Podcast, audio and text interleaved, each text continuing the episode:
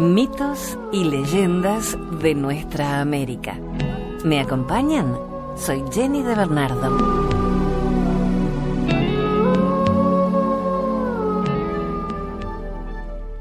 El colibrí, protector de los guerreros y mensajero de los dioses. Los mayas más sabios cuentan que los dioses crearon todas las cosas en la tierra y al hacerlo, a cada animal, a cada árbol y a cada piedra le encargaron un trabajo. Pero cuando ya habían terminado, notaron que no había nadie encargado de llevar sus deseos y pensamientos de un lugar a otro. Como ya no tenían barro ni maíz para hacer otro animal, tomaron una piedra de jade y con ella tallaron una flecha muy pequeña. Cuando estuvo lista, soplaron sobre ella y la pequeña flecha salió volando. Ya no era más una simple flecha, ahora tenía vida. Los dioses habían creado el colibrí. Sus plumas eran tan frágiles y tan ligeras que el colibrí podía acercarse a las flores más delicadas sin mover un solo pétalo. Sus plumas brillaban bajo el sol como gotas de lluvia y reflejaban todos los colores. Entonces los hombres trataron de atrapar a esa hermosa ave para adornarse con sus plumas. Los dioses al verlo se enojaron y dijeron, si alguien osa atrapar algún colibrí, será castigado. Por eso es que nadie ha visto alguna vez a un colibrí en una jaula. Los dioses también le destinaron un trabajo. El colibrí tendría que llevar de aquí para allá los pensamientos de los hombres. De esta forma, dice la leyenda, si ves un colibrí es que alguien te manda buenos deseos y amor.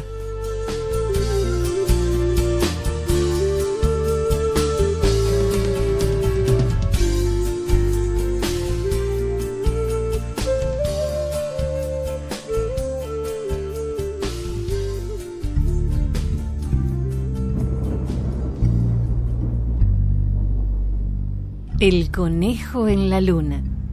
Una leyenda azteca.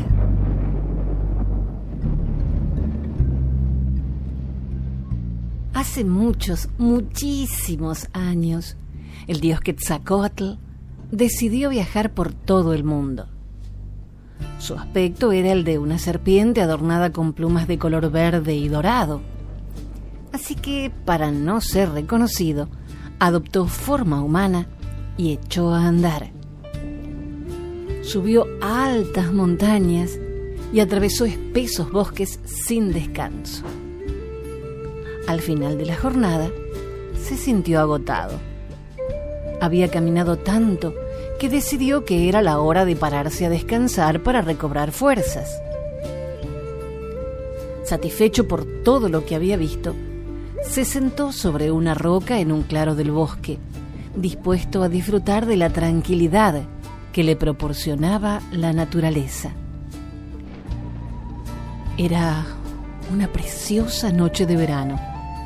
Las estrellas titilaban y cubrían el cielo como si fuera un enorme manto de diamantes. Y junto a ellas, una anaranjada luna parecía que lo vigilaba todo desde lo alto. El dios pensó que era la imagen más bella que había visto en su vida. Al cabo de un rato se dio cuenta de que junto a él había un conejo que le miraba sin dejar de masticar algo que llevaba entre los dientes. ¿Qué comes, lindo conejito? Solo un poco de hierba fresca. Si quieres puedo compartirla contigo. Te lo agradezco mucho, pero los humanos no comemos hierba. Pero entonces, ¿qué comerás? Se te ve cansado y seguro que tienes apetito. Tienes razón. Imagino que si no encuentro nada que llevarme a la boca, moriré de hambre.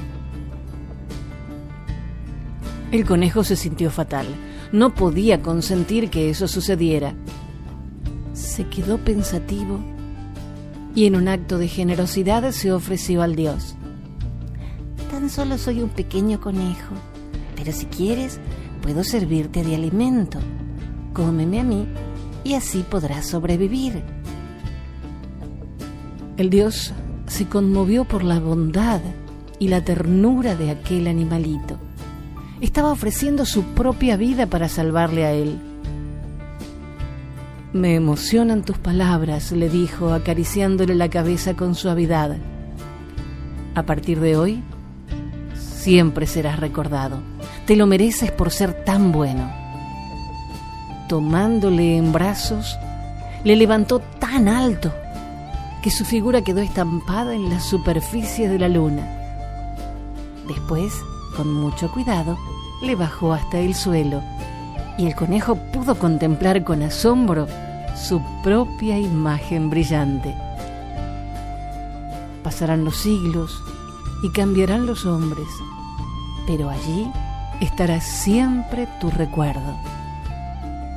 Su promesa se cumplió. Todavía hoy, si la noche está despejada y miras la luna llena con atención, descubrirás la silueta del bondadoso conejo que hace muchos, muchos años quiso ayudar al dios Quetzalcoatl.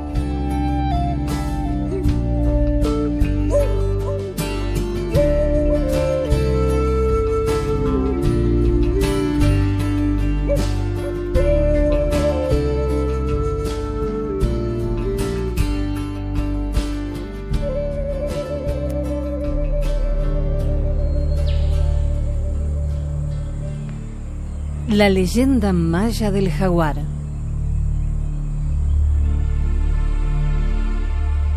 Hace muchos años, en la selva petenera del mundo maya, todos los animales eran grandes amigos. El pisote, el venado, el pajuil, el cochemonte, el cocodrilo y el mico se trataban con respeto y no se comían entre ellos sino que se alimentaban de hierbas, frutas y semillas. Uno de los animales más admirados era el jaguar, que en ese entonces no tenía manchas. Todos admiraban al jaguar. Su piel amarilla brillaba deslumbrante, pues a cada rato la limpiaba con su lengua. Después se acercaba a la guada para deleitarse viendo su hermoso reflejo en el agua. En realidad era un animal muy bello, pero también muy presumido. Nadie tiene una piel tan perfecta como la mía, murmuraba mientras pasaba junto a los demás animales. En una ocasión, unos micos encontraron un gran árbol de aguacate y felices comenzaron a comer los frutos maduros que había en el suelo. Estaban tan contentos que empezaron a jugar lanzándose los aguacates entre ellos. El ruido que hacían atrajo a los demás animales que llegaron curiosos a ver lo que sucedía. El jaguar se acercó demasiado a los micos y entonces uno de ellos, bromeando, le tiró un aguacate que le manchó todo el lomo. Los animales se empezaron a reír el jaguar, sintiéndose humillado, se enfureció. Capturó al mico que lo había ridiculizado y lo llevó a su cueva para comérselo.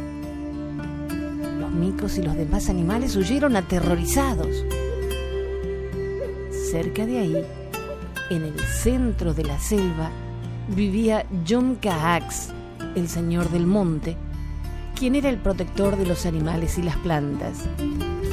Los micos corrieron a buscarlo para contarle lo que había sucedido y pedirle su ayuda. Junkax los calmó diciendo, le daremos una lección a ese presumido que se molestó por un simple juego y hasta se comió a uno de ustedes. Acto seguido mandó llamar a los cochemontes para ordenarles que ayudaran a los micos a castigar al jaguar. A la mañana siguiente, los cochemontes más fuertes llegaron a la cueva del jaguar y lo obligaron a salir de ahí. Amenazantes, lo persiguieron hasta un árbol de zapotes negros, donde los micos estaban trepados esperándolo. Cuando tuvieron al jaguar debajo del árbol, los micos le tiraron los frutos, manchándole toda la piel.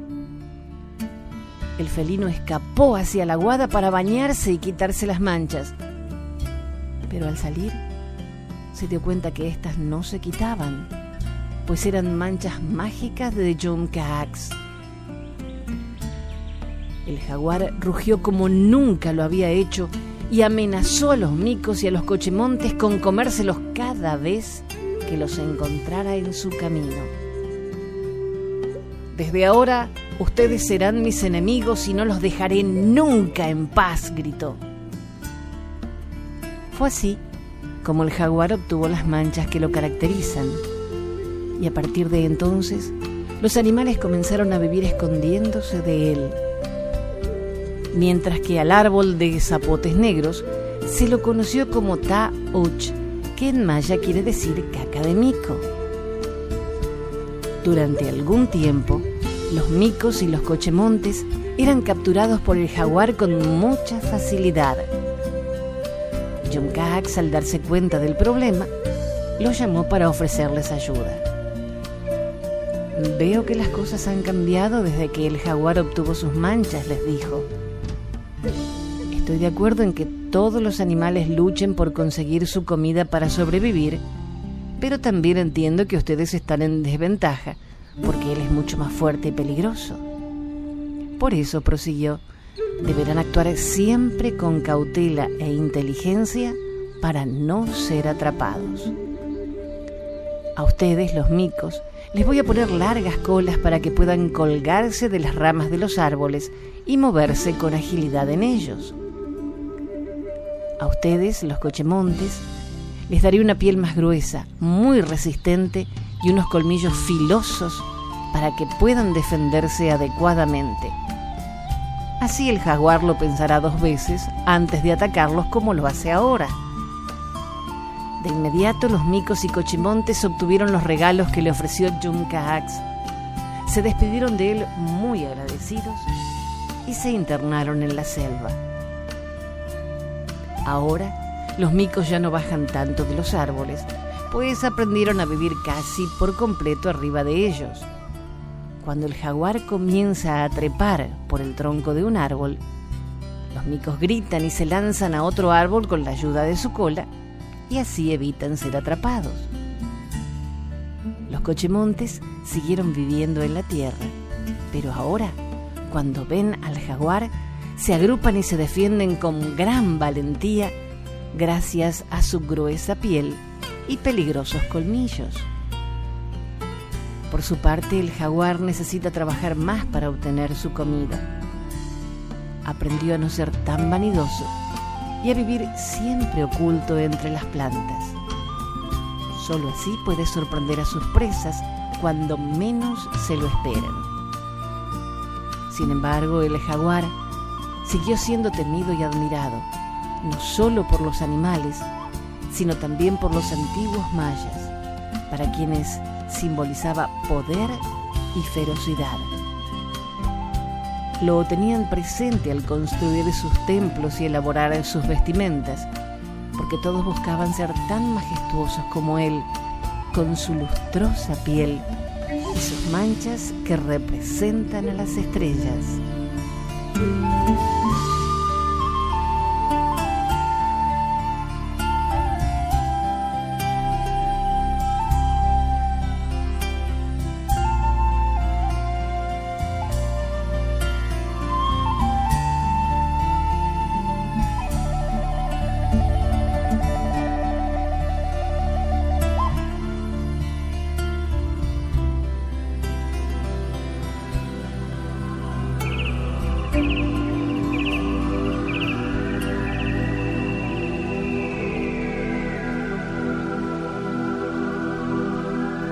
Desde Ecuador, la leyenda de Laguna de El Cajas.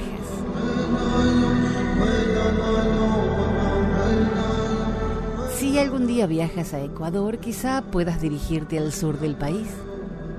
Allí, en plena cordillera de los Andes, hay un hermoso parque nacional que tiene una impresionante laguna de aguas cristalinas, famosa por su enorme belleza. Se la conoce como la laguna de El Cajas. Según parece, antiguamente esta laguna no existía. Los mayores del lugar todavía recuerdan que donde ahora hay agua, existía una finca enorme que pertenecía a un rico caballero. Dentro de la finca había una magnífica casa donde vivía con su familia, rodeado de lujos y comodidades. El resto del terreno era un gran campo de cultivo en el que trabajaban docenas de campesinos que estaban a sus órdenes. Cuentan que una calurosa tarde de verano, una pareja de ancianos pasó por delante de la casa del ricachón. La viejita caminaba con la ayuda de un bastón de madera y él llevaba un cántaro vacío en su mano derecha. Querida, mira qué hermosa casa. Vamos a llamar a la puerta a ver si pueden ayudarnos. Ya estamos demasiado mayores para hacer todo el camino de un tirón. Debemos reponer fuerzas o nunca llegaremos a destino. La familia estaba merodeando cuando escuchó el sonido de la puerta. Casi nunca pasaba nadie por allí.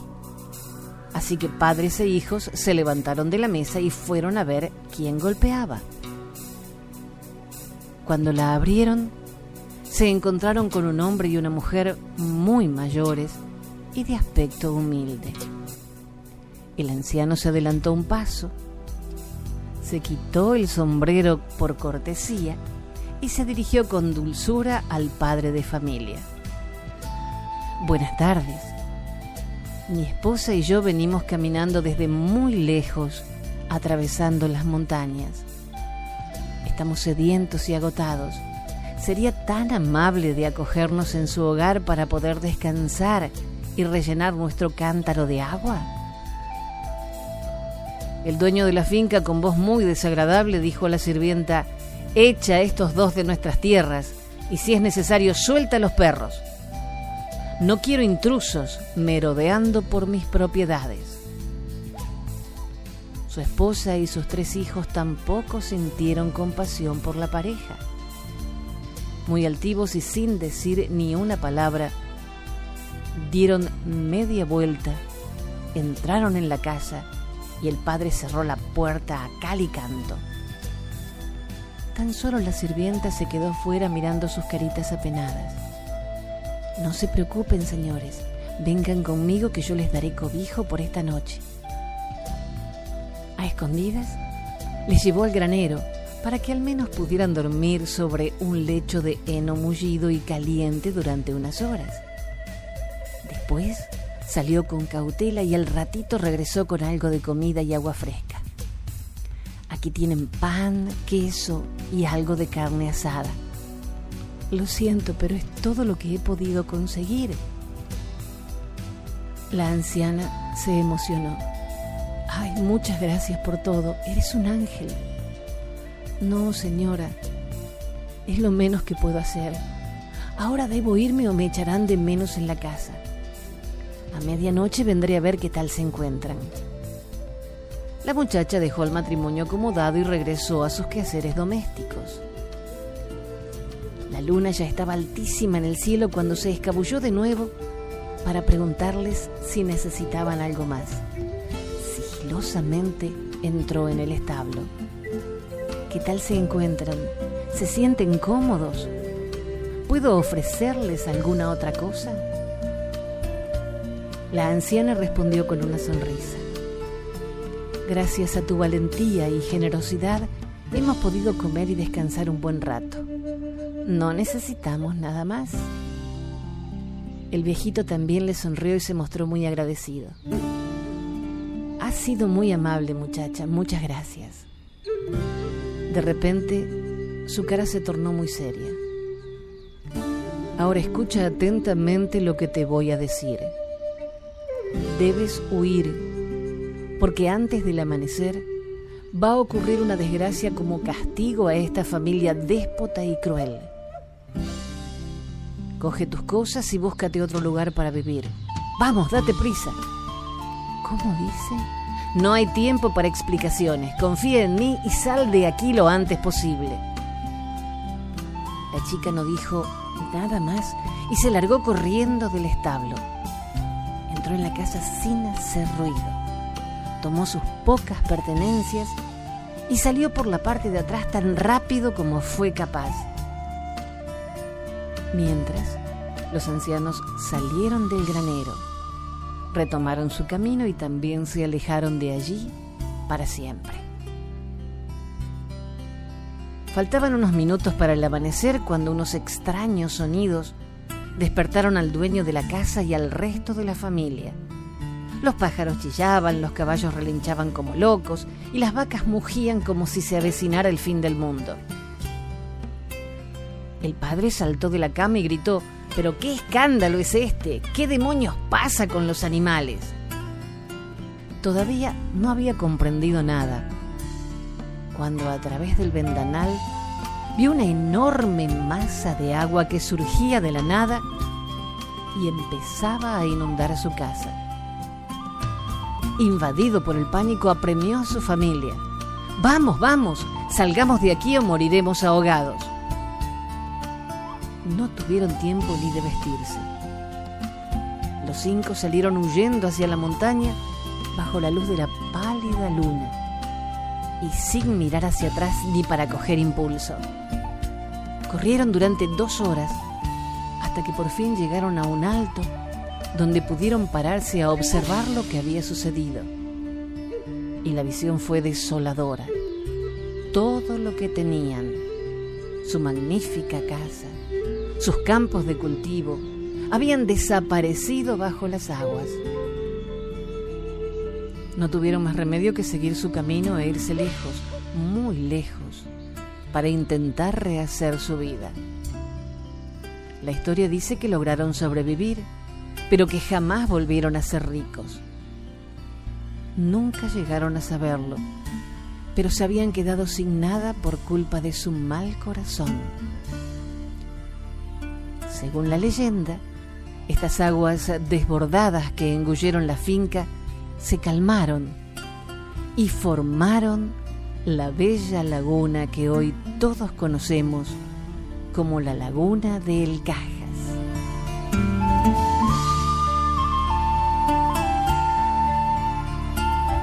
Leyenda perteneciente a Cristina Rodríguez Lomba.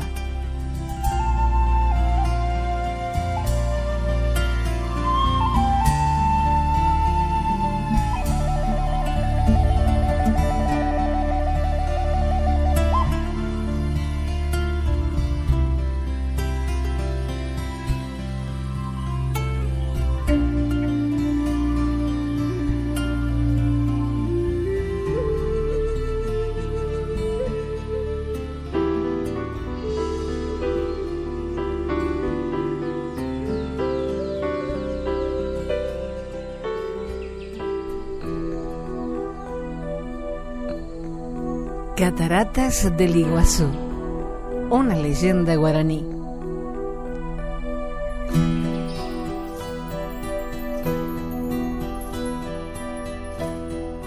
Cuenta la leyenda que hace muchos años habitaba el río Iguazú una gigante y malvada serpiente.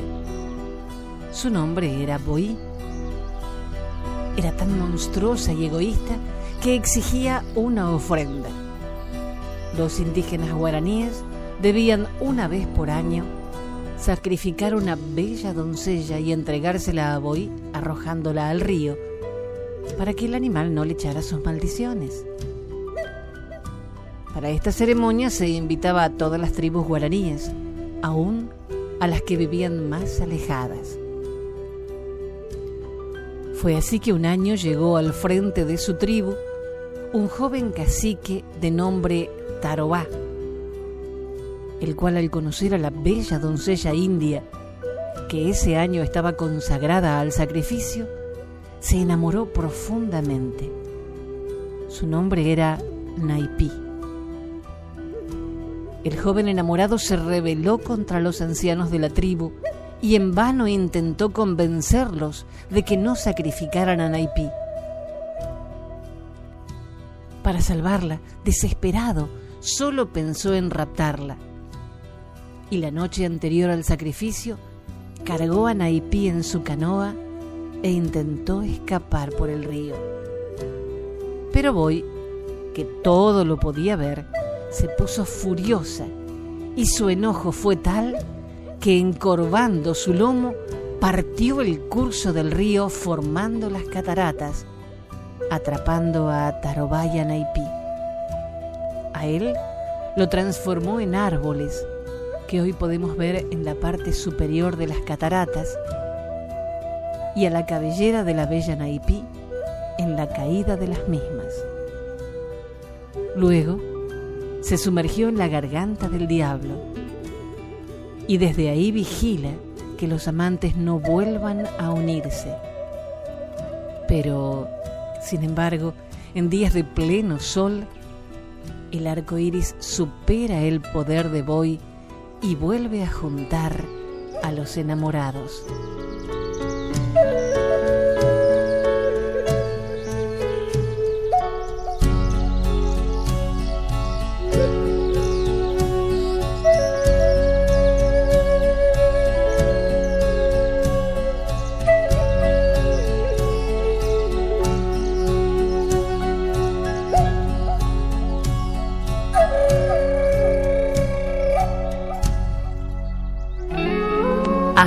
Próximo relato. Soy Jenny de Bernardo.